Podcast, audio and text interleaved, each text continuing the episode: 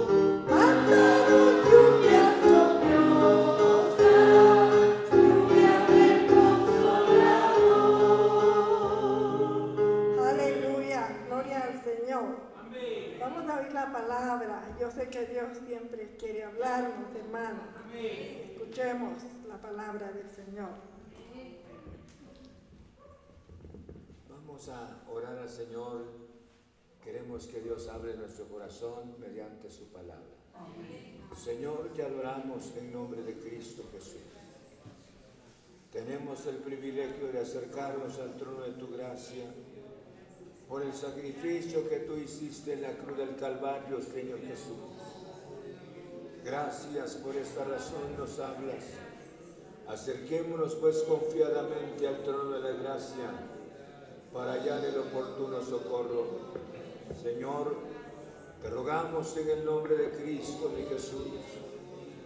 Rogamos que tu gracia y tu presencia esté nuevamente en nuestro corazón Ilumina nuestra mente, ilumina nuestro corazón, glorioso Señor, y habla nuestras vidas mediante tu palabra. Señor, gracias, gracias, gracias, glorioso Espíritu.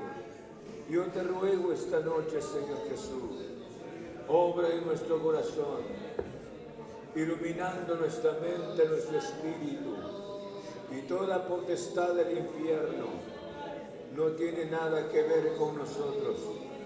Señor, muchas gracias, gracias. Tú eres el Dios que no has cambiado. Tú eres el Dios que permaneces, glorioso Señor. Te rogamos en el nombre de Cristo, de Jesús.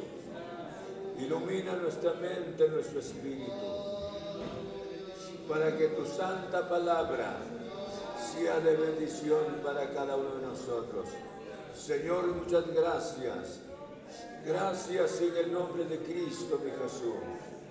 Señor, gracias, gracias, Señor Jesús. Amén. Hermanos, leemos la palabra del Señor en el libro de Génesis. En el capítulo 18, en el versículo 14, quisiera hablarles sobre la fidelidad del Señor. Dice Génesis capítulo 18, en el verso 14. ¿Hay para Dios alguna cosa difícil?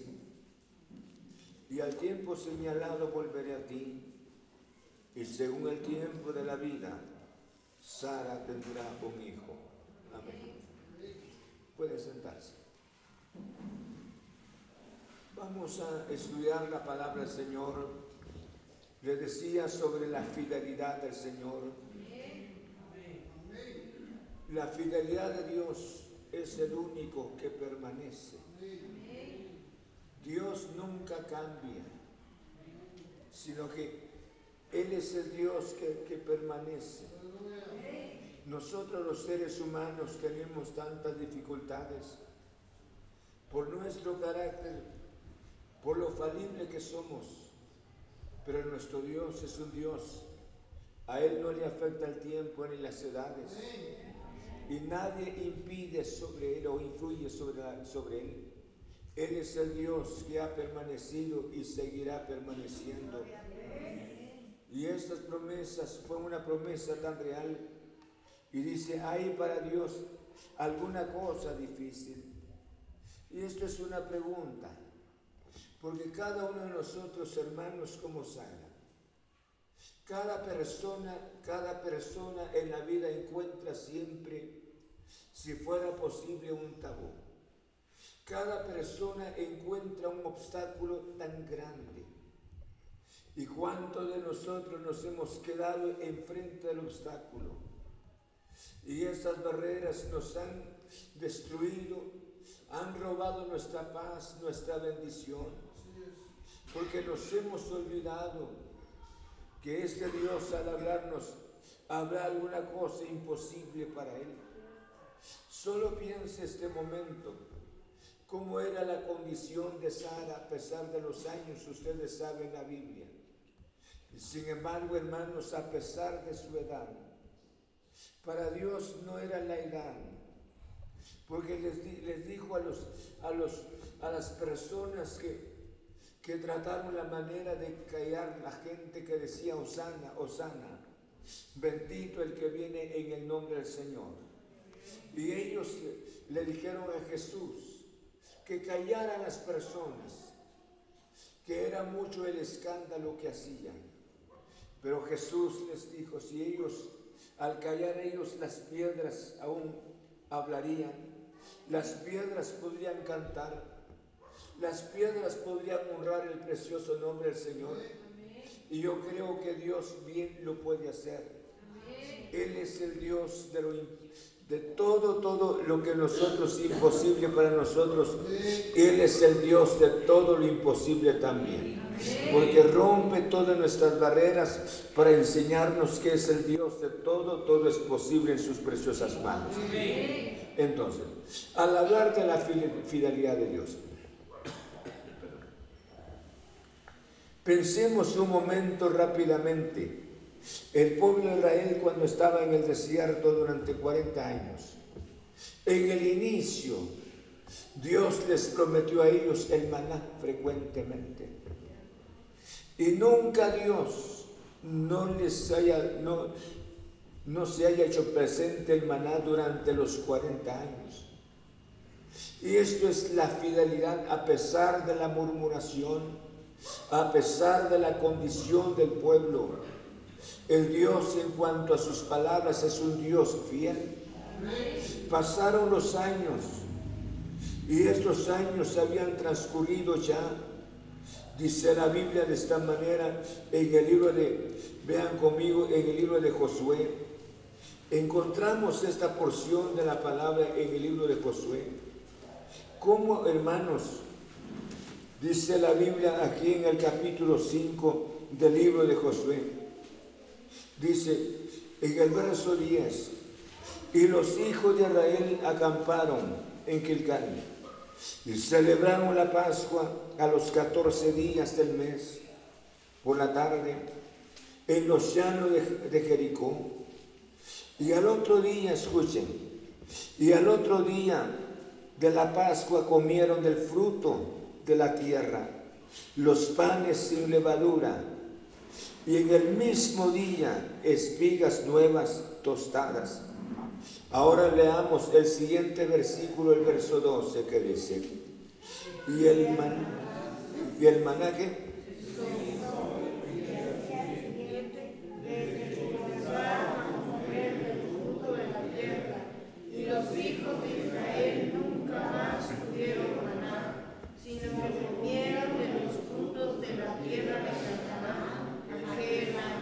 Miren la fidelidad del Señor. Solamente era el día sábado porque era sagrado para ellos en el Antiguo Testamento. No había maná.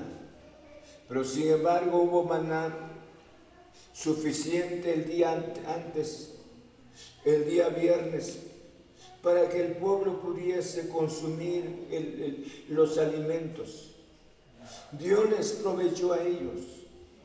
Aquí hace mención de que ya, habían, ya habrían pasado los 40 años. Y durante los 40 años, la nube, o sea, esa columna de nube, anduvo con el pueblo de Israel frecuentemente.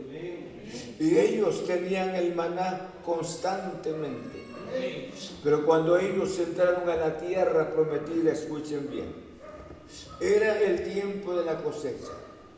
Exactamente en el momento que entraron ellos, eso era el tiempo que las personas tenían que cegar la cosecha, pero estas personas eran las personas que se habían posesionado de las tierras, del pueblo de Israel, porque cuando ellos se fueron para Egipto y esas personas invadieron las, estas propiedades, no les correspondía.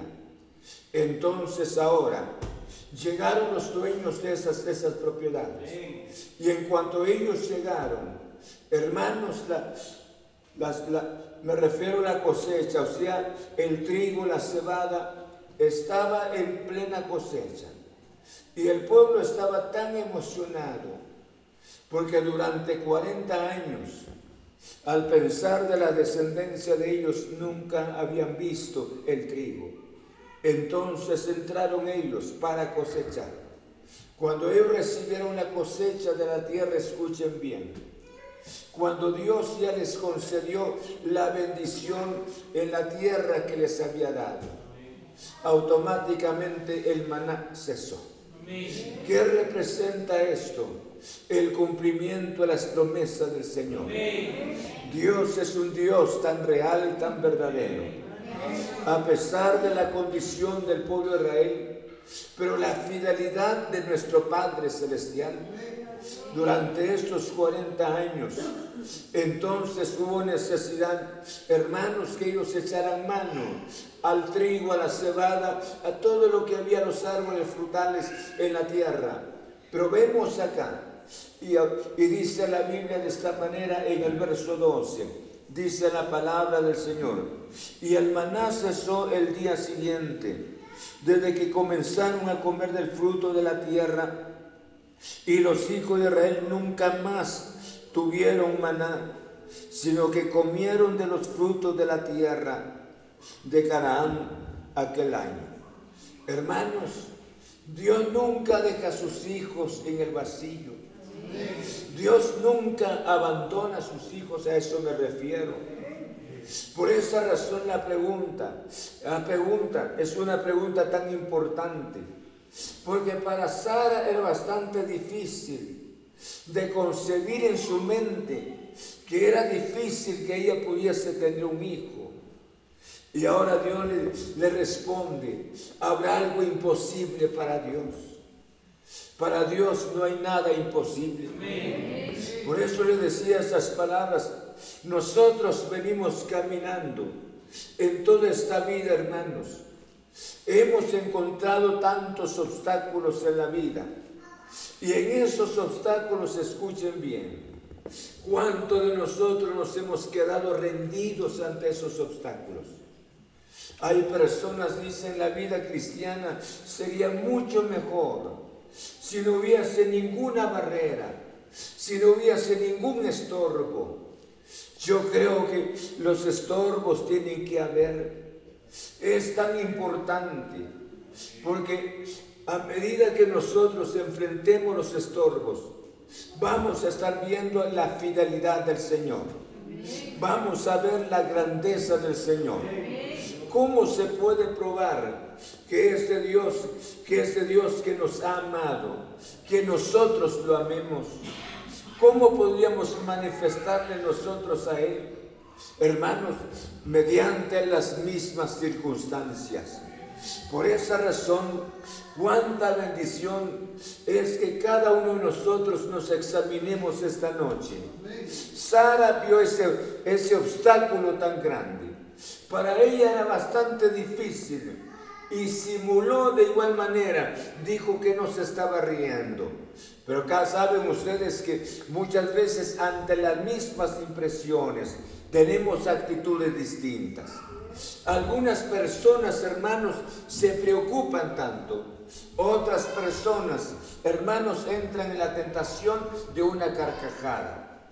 Y las reacciones son bastante diferentes. Mientras que Sara tuvo esa, esa impresión bastante grande, empezó a reír. Y esa risa, eso era a manera, en manera de impotencia a manera de incapacidad. En otras palabras, Dios lo hubiera, lo hubiera hecho años anteriores, pero no en ese tiempo. Pero ahora vino la divina respuesta. Habrá algo imposible para Dios. Hermanos, ¿cómo deseáramos esta noche aquel Dios que sostuvo al pueblo de Israel en el desierto con su fidelidad tan maravillosa? Su Santo Espíritu estuvo con ellos y los guió hasta la tierra prometida.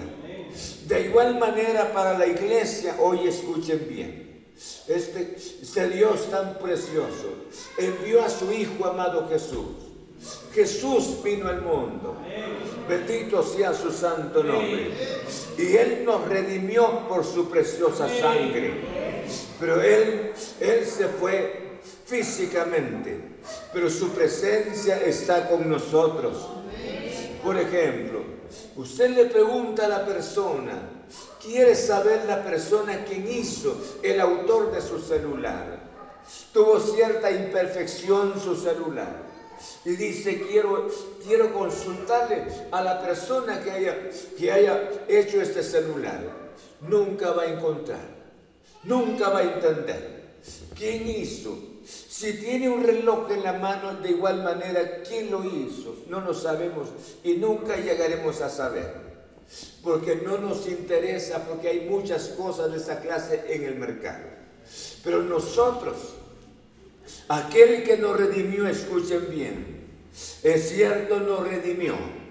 No lo vemos. Pedro dijo esas palabras, a quien amáis, sin haberle visto. En quien creyendo, aunque ahora no lo veáis, os alegráis que con gozo inefable y glorioso. Estamos. Entonces nosotros sí sabemos quién es nuestro redentor. Y sabemos en dónde está también. Sabemos que está en el cielo y está en todas partes. Estamos. Entonces, al ser de esta manera, escuchen bien, ¿por qué nosotros nos hemos quedado prácticamente hermanos ante un témpano del cielo y hemos encontrado un tope en nuestra vida espiritual? Por esa razón les decía, ¿Cuántos de los que estamos acá hemos estado decepcionados de la vida? ¿Por qué esto? ¿Por qué lo otro? ¿Y por qué a mí me correspondió? ¿Por qué no la otra persona? Hermanos lamentando. Ahora pregúntese, ¿habrá algo imposible para Dios? ¿Habrá algo difícil para el Señor? Nosotros somos los que dejamos de ver al Señor. Lean conmigo, y esto lo saben ustedes de memoria, como este servidor, pero es importante que llevemos en nuestra mente. En el libro de Romanos capítulo 8, Romanos capítulo 8, vean lo que hace mención la palabra Romanos en el capítulo 8. Están, tienen ahí la palabra. Romanos capítulo 8, en el versículo 29 saben que esta porción de la palabra tiene un significado tan importante. ¿Estamos? Verso 28, leamos todos, escuchen esto. Y aunque lo sepa de memoria, pero es importante que el espíritu de la palabra pueda, pudiese saltar a nuestro corazón para abrir nuestros ojos, hermanos. Dice la Biblia uno de los simples que dice, y sabemos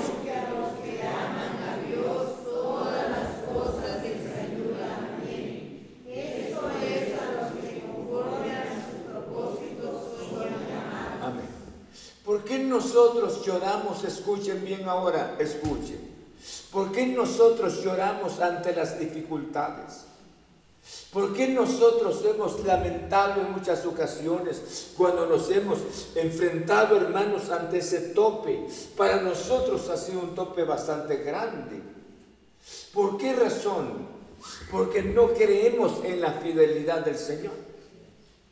Creemos que Dios es el único, el único que pudo quitar el vicio de, mi vida, quitarle, hermano, los placeres mundanales, apartarme del mundo. Creemos que es el único Dios que pudo hacer. No.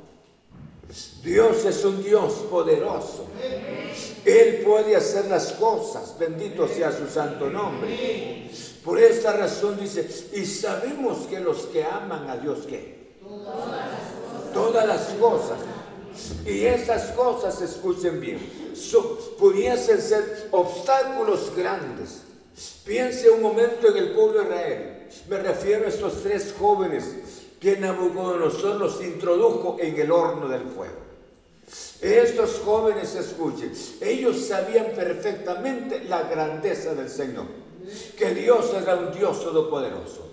Pero ellos no encontraron, no observaron o no pudieron tener una experiencia tan personal de la grandeza del Señor estando en alguna reunión, orando al Señor o dando testimonio de la grandeza del Señor. No, en la crisis más difícil, en el momento más difícil debido al frío que había. El clima ahora es bastante diferente, pero en ese entonces el clima, hermanos, ellos tenían ropa de lana.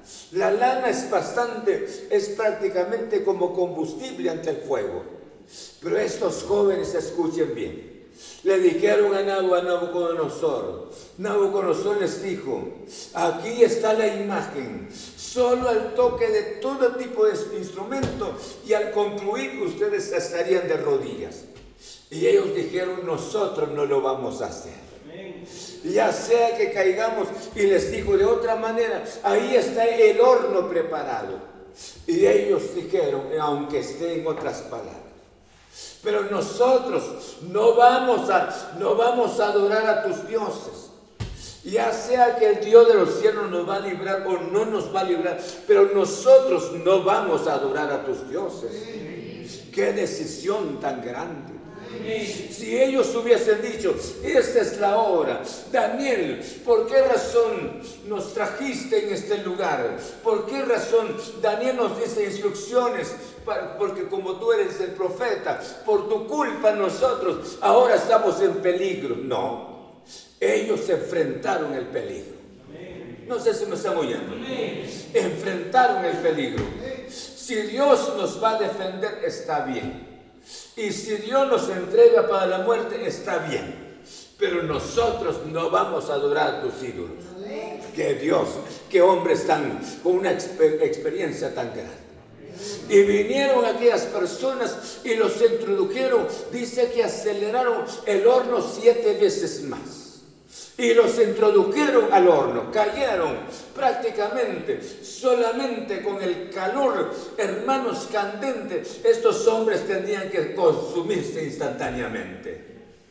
Pero nosotros al otro día impresionados. ¿No son tres los que ustedes introdujeron al horno? Yo veo un personaje, un cuarto dentro de ellos y se pasean dentro del horno, dentro del fuego. Y dice la Biblia que los sacaron, no tenían ni olor, hermanos. Queme usted un poco de basura, rápidamente el olor al humo. Y ellos ni olor a humo, dice la palabra del Señor. Amén. Por eso dice la Biblia, y sabemos que los que aman a Dios, ¿qué?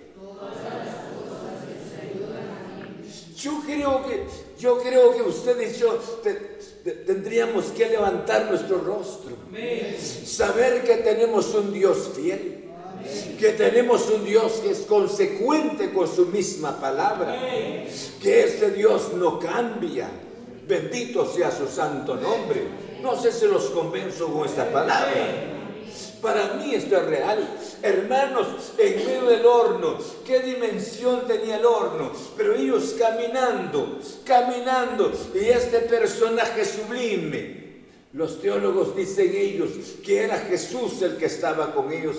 No sé, pudiese ser que sea Jesús. Pero lo que estoy seguro que era el Señor que estaba con ellos.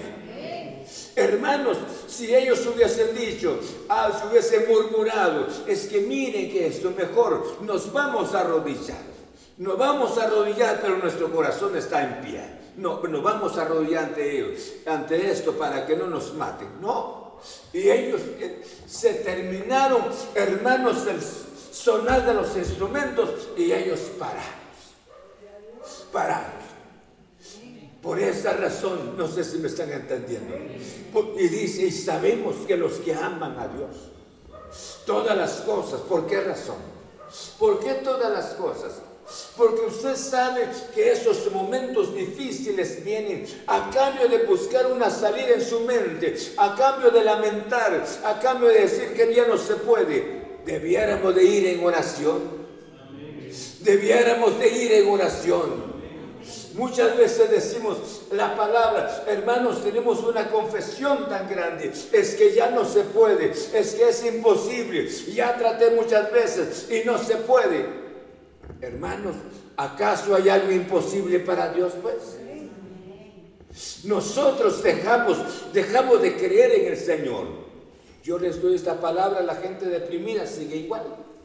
Sigue igual porque ya llegó a su tope y ya se dio por vencido, por vencida. Y dice la persona, no se puede. como que no se puede? Y sabemos que los que aman a Dios, toda que, todas las cosas, vienen cosas difíciles, Pero en todas esas cosas difíciles, repentinamente tiembla mi corazón. Pero, ya, pero sigo creyendo. Dios mío, tú estás conmigo. Tú eres el Dios Todopoderoso. Y Él una salida va a dar. Una salida, no sé, no me pregunte cómo va a ser la salida. A veces sentimos hasta la presencia de la muerte por alguna enfermedad, pero de ahí Dios nos levanta. Y ha hecho esos milagros para la gloria de su santo nombre. Porque este Dios para Él que no hay nada que imposible. Entonces, me impresiona tanto me impresiona al hablar de esto porque nosotros nos decepcionamos tanto, nosotros nos desalentamos. ¿Por qué razón? Un día se acerca, se, acerca Nehemías, escuchen esto, se acerca Nehemías. Y mire, Atarjerces no era un psicólogo. Hermano, se le dijo las palabras, vivió su semblante. ¿Estás enfermo? En otras palabras, no. Pero no es enfermedad de tu cuerpo sino es enfermedad de tu espíritu.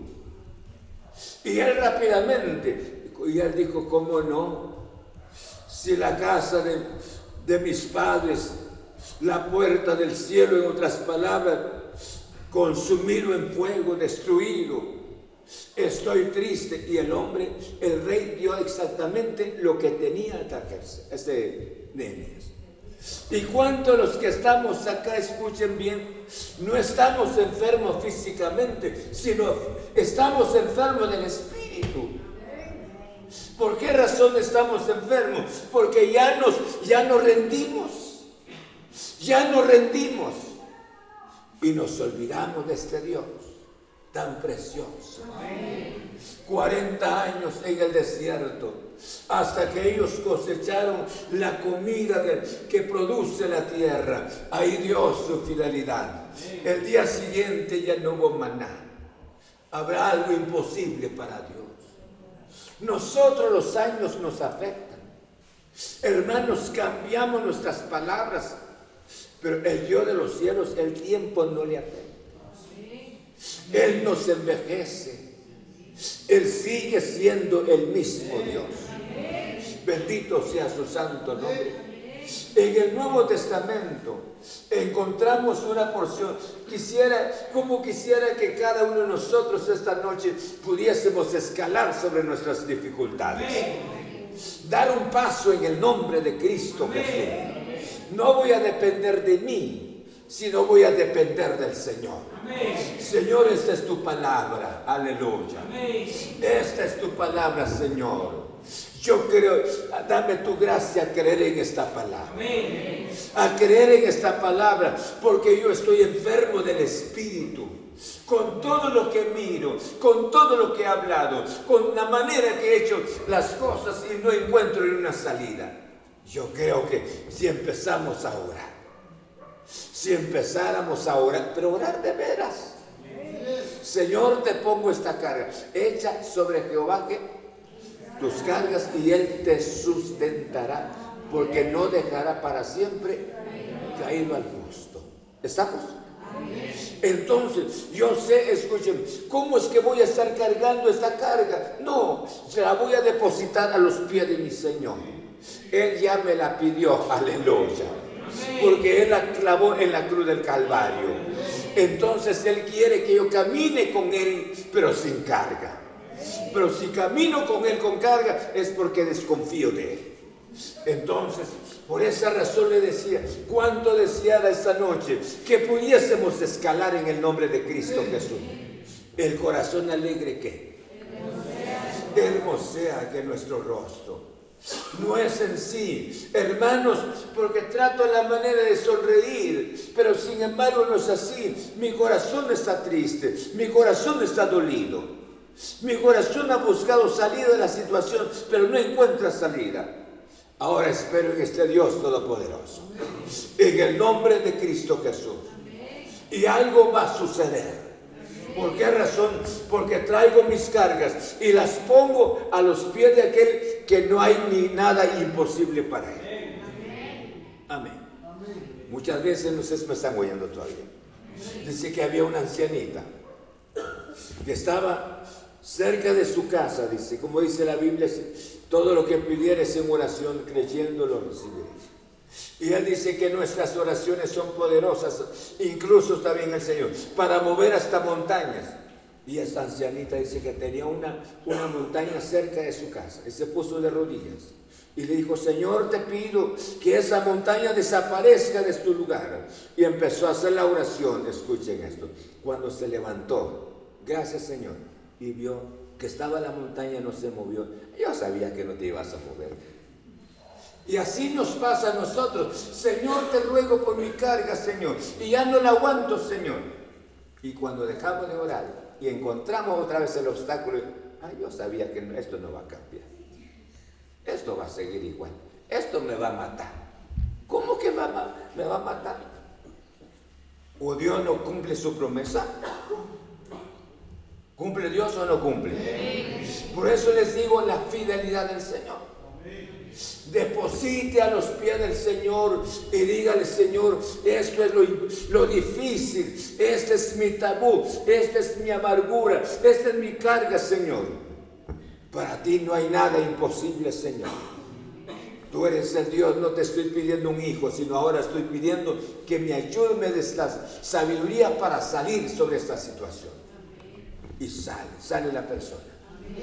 Hemos oído testimonio, por ejemplo, de mujeres, hermanos, que el esposo inconverso, cuando ella regresaba de la iglesia, una ocasión, una, una, pobre hermana, regresó de la iglesia, el esposo agarró la Biblia y empezó a deshacer las hojas de la Biblia.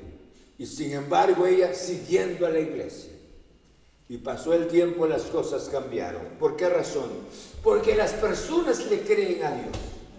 Yo escucho la palabra, está linda la palabra, pero cuando inicio, cuando salgo de ese lugar, me encuentro otra vez con ese mar de problemas. No, esto va a seguir igual, pero yo voy a seguir clamándole al Señor. Algo va a suceder. Algo va a suceder. Por eso dice la Biblia, pedir que y se os dará. En medio de esta situación vamos a ver la mano poderosa del Señor. Yo le decía, vamos a ver una porción aquí en el libro de, en el libro de Lucas, en el capítulo 1. Dijo, dijo el Señor también, Lucas en el capítulo 1, vean conmigo. En el verso 37 encontramos esta porción tan especial dándonos el testimonio maravilloso de la grandeza del Señor. ¿Estamos? En el verso 37 dice, porque nada que... Hay imposible para Dios. Porque nada hay imposible para Dios. ¿Cómo nos cuesta creerle a este Dios tan precioso? Hermanos, esta es su palabra, esta es real. Que Dios nos dé la victoria. Me impresiona tanto. La familia de Lázaro esperaba una salida del cuerpo de Lázaro. Pero cuando Jesús llegó al cuarto día, ellas, eh, una de ellas dijo, si hubieses estado aquí, mi hermano no habría muerto. Pero ahora tu presencia es demasiado tarde. Escuchen, me están oyendo. Demasiado tarde. Para muchas personas la presencia de Cristo hasta este momento es demasiado tarde ya. ¿Por qué razón? Porque el problema creció. Las dificultades se agrandaron tanto. Para ellas, para estas personas, es demasiado tarde que se, se haga presente Jesús. En otras palabras, es de más que se haga presente. ¿Por qué razón? Porque el corazón ya no cree. Ya no le cree al Señor. Pero Jesús le dijo, le dijo, le dijo estas palabras, le preguntó dónde lo habían puesto. Y le dijo a Marta que moviera la piedra. Y ella dijo, Señor, ya no se puede. Tiene cuatro días. No te he dicho si crees, verás la gloria del Señor. Aleluya. Y en ese momento Jesús alzó los ojos al cielo. Hermanos, y clama, Lázaro, Lázaro, ven fuera. Cuatro días, porque para mi Jesús no hay nada imposible. Nos inspira la palabra. creen esta palabra? Resucita Lázaro. Ellas esperaban a Jesús por una sanidad. Y cuando se hizo presente, para ellas era demasiado tarde ya. ¿Para cuántas personas es demasiado tarde que Jesús se, presente hoy?